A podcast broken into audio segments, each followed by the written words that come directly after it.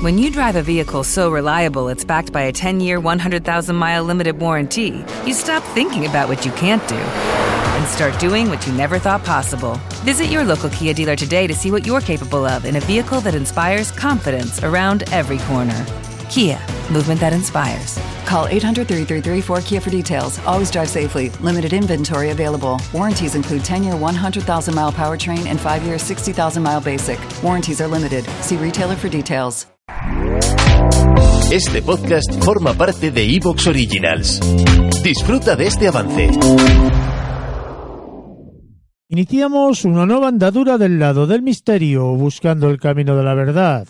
Un programa que en algunos aspectos intencionados intentará cuando menos haceros pensar y sembrar algunas inquietudes en vuestras almas inquietas. Bienvenido al mundo de lo desconocido.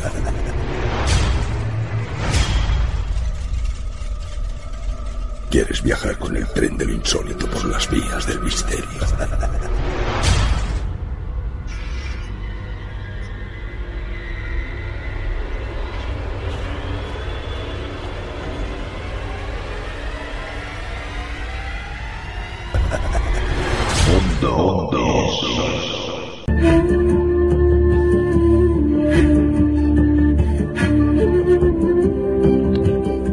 La mano de un servidor esta noche iniciaremos Mundo Insólito Radio con el ingeniero informático Daniel García.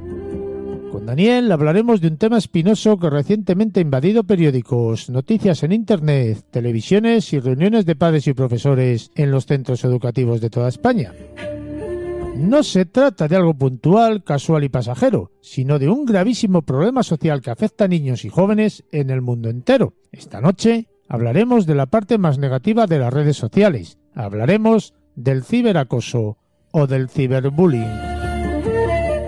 Seguiremos el camino de los tiempos nuevos que vivimos de la mano del experto en comunicación y divulgación de empresas y nuevas tecnologías Iván Campos. Iván nos hablará esta noche de los tiempos modernos que sufrimos, lo que está pasando a nivel mundial y nacional, y tratará de explicarnos cómo nos están dirigiendo, conduciendo hacia el oscuro próximo futuro cercano llamado Nuevo Mundo.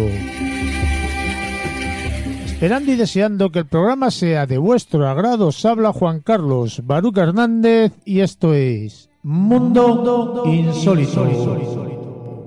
Mundo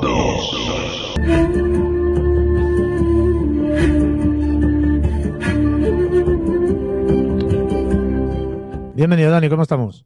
¿Qué tal, Juan Carlos? Pues como siempre, un placer estar aquí en tu programa.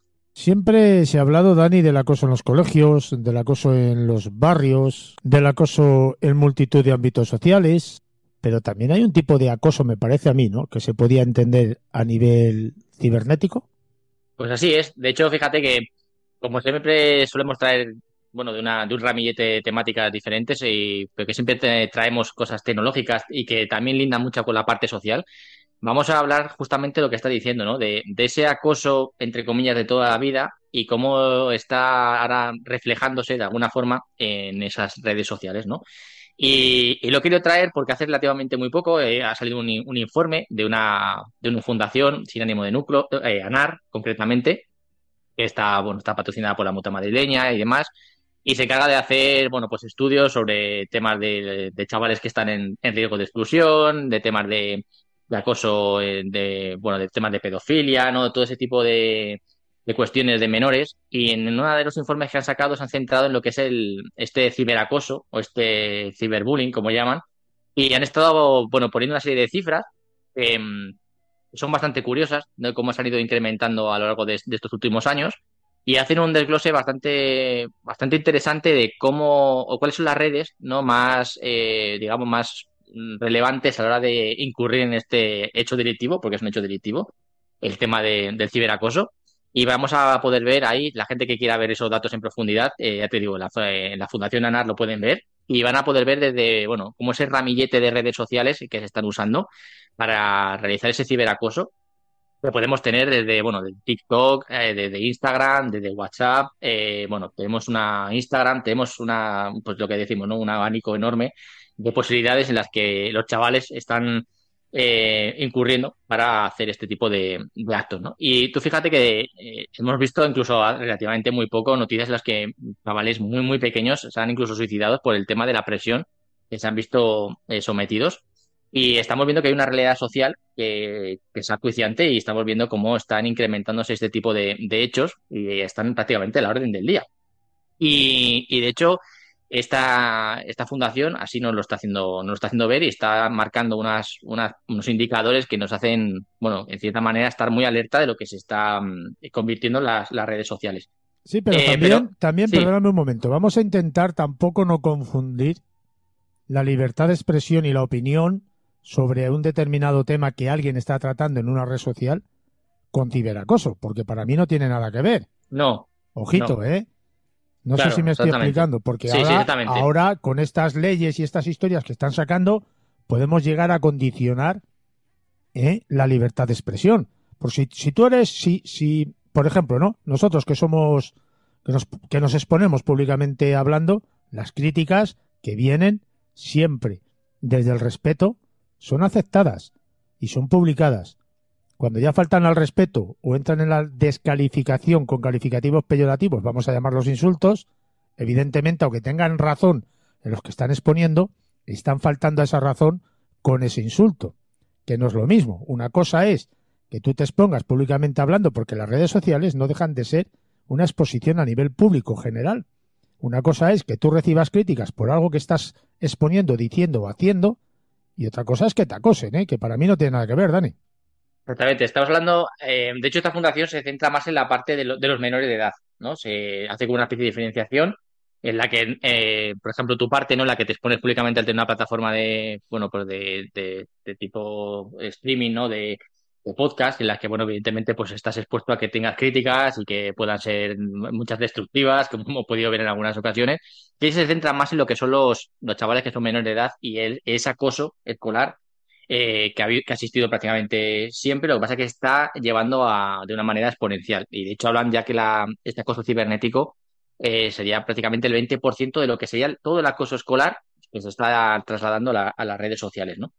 Y como me estabas diciendo, al final, el tema de las, de las redes sociales, al final, em, para, mi forma de verlo, como lo estoy, yo creo que estar, me gustaría traer este, este programa para rascar un poco más, ir un poquito más allá de la problemática que tenemos, ¿no? Porque eh, hablamos de las redes sociales como si fuera eh, la culpa ¿no? Eh, de este acoso. ¿no? hablamos de acoso de escolar, bullying, como queramos llamarlo, y lo relacionamos con redes sociales. Entonces estamos haciendo ahí una, una correlación que para mí evita ver el problema real de dónde venimos, ¿no?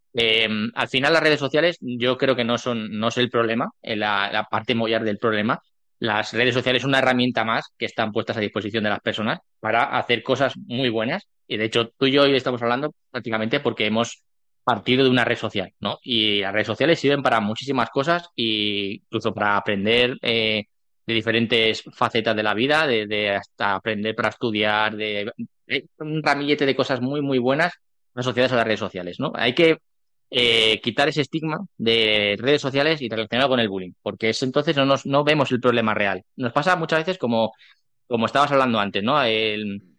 Cuando hay un problema de la inmigración, la inmigración es un problema eh, muchas veces, ¿no? Es algo muy bueno porque aporta muy cosas, cosas muy buenas a la sociedad, pero hay veces que tiene un, cierto problema que viene asociado a la inmigración. Cuando no se eh, deja atacar ese problema para que sea todo beneficioso, tanto para las personas que están aquí como las que vienen, eh, hay un problema porque entonces a las personas que intentan mejorar ese sistema se les tacha, por ejemplo, de, que son racistas.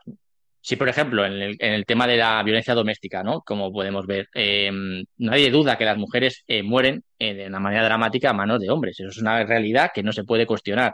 Pero que las formas para intentar solventar el problema sean las más adecuadas, eso para mi punto de vista no es, no es innegociable, es debatible. Pero... Pero en el tema infantil, a mí me parece muy fácil el evitar este acoso a nivel cibernético prohibiendo, entre comillas, a los menores de determinada edad el acceso a esta tecnología, porque mentalmente no están preparados para ello.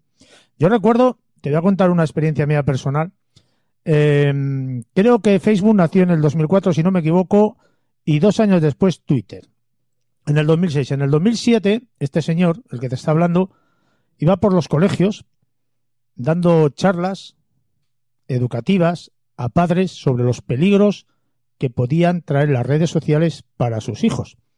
Dos años después, esto se institucionalizó a nivel provincial en Valladolid y ponían ellos, supuestamente, a quien les parecía conveniente y apropiados para estas charlas. Un año después, estas charlas han dejado de dar. No hay nadie que eduque la mente de los padres sobre los peligros que tiene mm, las redes sociales. Hoy en día tenemos infinitas redes sociales, infinitos lugares donde los niños, ¿eh? los menores, se pueden expandir sin esa precaución que se debe de tener cuando te estás exponiendo a otra persona que no conoces absolutamente de nada, Dani. Exactamente, sí, eso, por eso estaba poniendo estos contraejemplos, porque cuando hay un problema, los apuntallamos con otro para no resolver el problema de raíz que tenemos, ¿no? Entonces aquí nos pasa exactamente lo mismo con las redes sociales, culpabilizamos a la red social, pero no vemos dónde está el problema, de dónde parte ese problema, ¿no? Y ahí es donde tenemos que ser todos conscientes y empezar a ver de dónde viene todo esto, ¿no? Y por qué esas redes sociales es el, reflejo de la sociedad que estamos teniendo, porque al final no deja de ser una exposición de las personas que se sienten, eh, como también dice esta fundación ANAR, de chavales que se sienten totalmente, bueno, pues que tienen una capacidad de realizar el, mal sin tener ningún tipo de consecuencias, porque se creen eh, totalmente invulnerables ahí dentro de, estas redes. Entonces, ahí partimos de muchos problemas, ¿no? Vemos que hay, no hay cultura de, educación a nivel de, de, manejo de redes sociales, que es una cosa incuestionable, que no se trata, que no se, no se maneja con una manera abierta, como dices tú, desde hace ya mucho tiempo, porque esto no es de ahora, el ciberacoso no es una cosa de hace un año, dos o tres, sino que podemos hablar de sido... ¿Te está gustando lo que escuchas? Este podcast forma parte de Evox Originals y puedes escucharlo completo y gratis desde la aplicación de Evox. Instálala desde tu store y suscríbete a él para no perderte ningún episodio.